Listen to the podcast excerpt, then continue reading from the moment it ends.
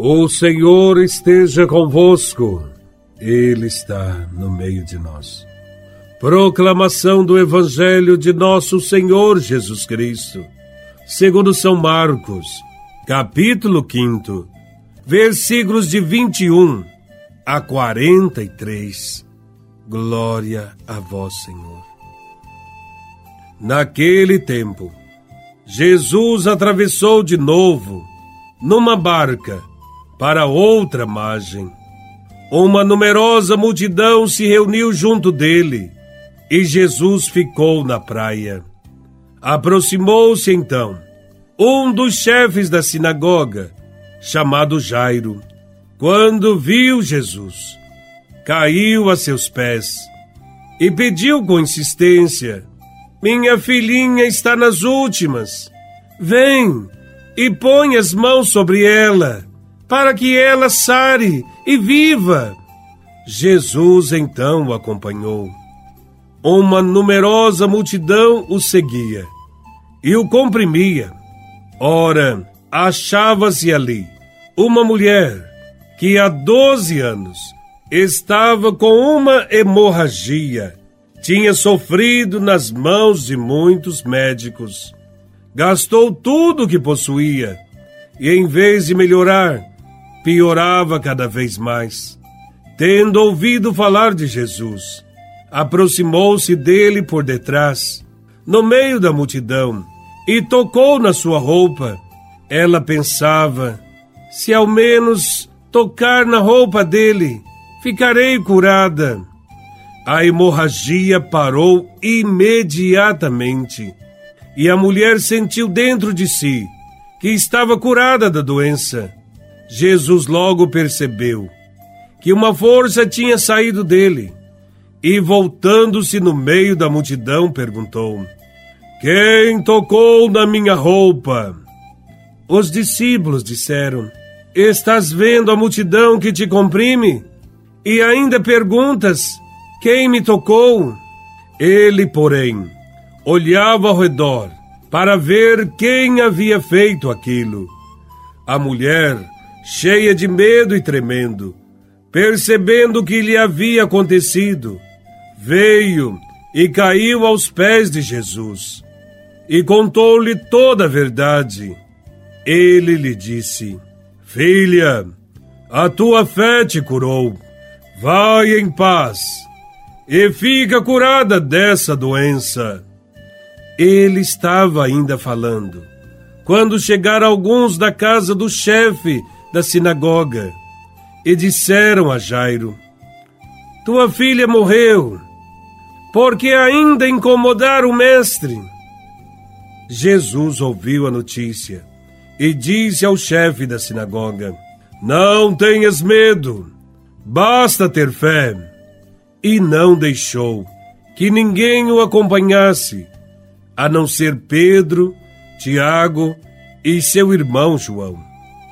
Quando chegou à casa do chefe da sinagoga, Jesus viu a confusão e como estavam chorando e gritando.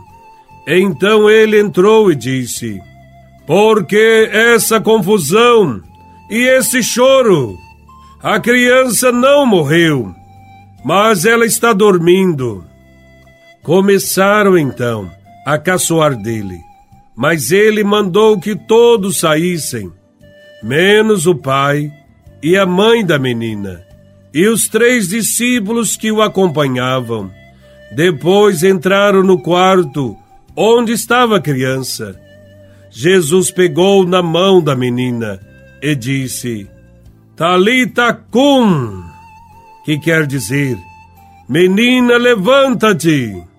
Ela levantou-se imediatamente e começou a andar pois tinha doze anos. E todos ficaram admirados. Ele recomendou com insistência que ninguém ficasse sabendo daquilo e mandou dar de comer à menina. Palavra da salvação. Glória a vós, Senhor. O Evangelho narra a realização de dois grandes milagres: a cura da mulher que tinha uma hemorragia há 12 anos, e a reanimação da filha de Jairo, uma menina de 12 anos, que havia sido dada como morta. Nos dois milagres, nós percebemos que a fé foi o maior motivo para que acontecessem aquelas curas. É necessário ter fé, sair do meio da multidão e se encontrar com Cristo. Jairo era chefe de uma sinagoga.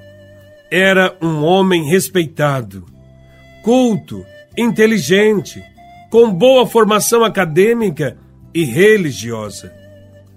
Mas quando Jesus desceu do barco e a multidão festejava o seu retorno, o semblante de Jairo não era de alegria. Ele demonstrava um misto de tristeza e esperança. Sua filha de 12 anos estava à beira da morte. A multidão estava reunida em torno de Jesus e não na sinagoga. E o próprio chefe da sinagoga, Jairo, vem também a Jesus, em busca de socorro para sua filha, que estava como que morta. Perder um filho deve ser uma experiência tenebrosa.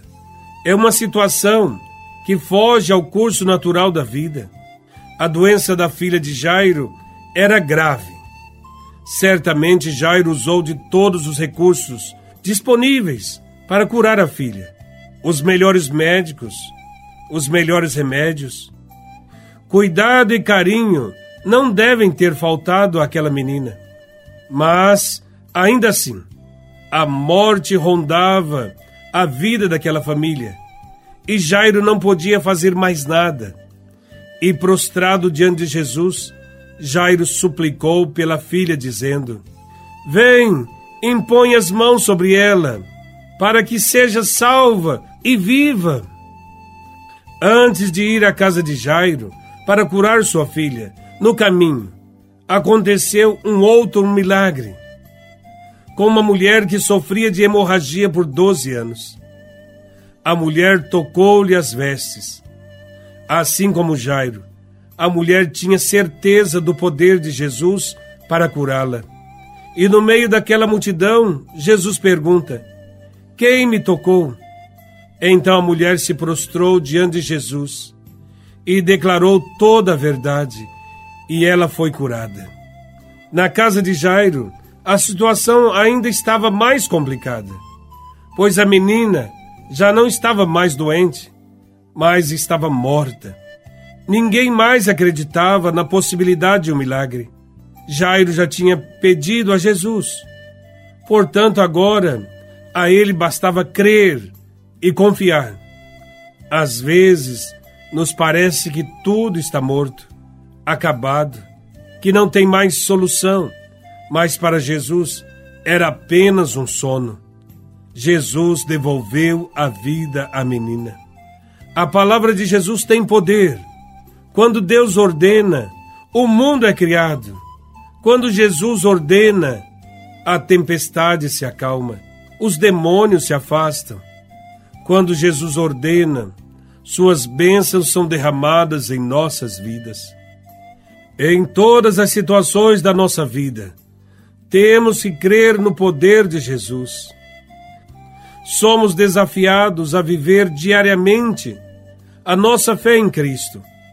A fé não é ver para crer. A fé é crer para vermos, como Jairo. Olhemos para Jesus e acreditemos no seu poder.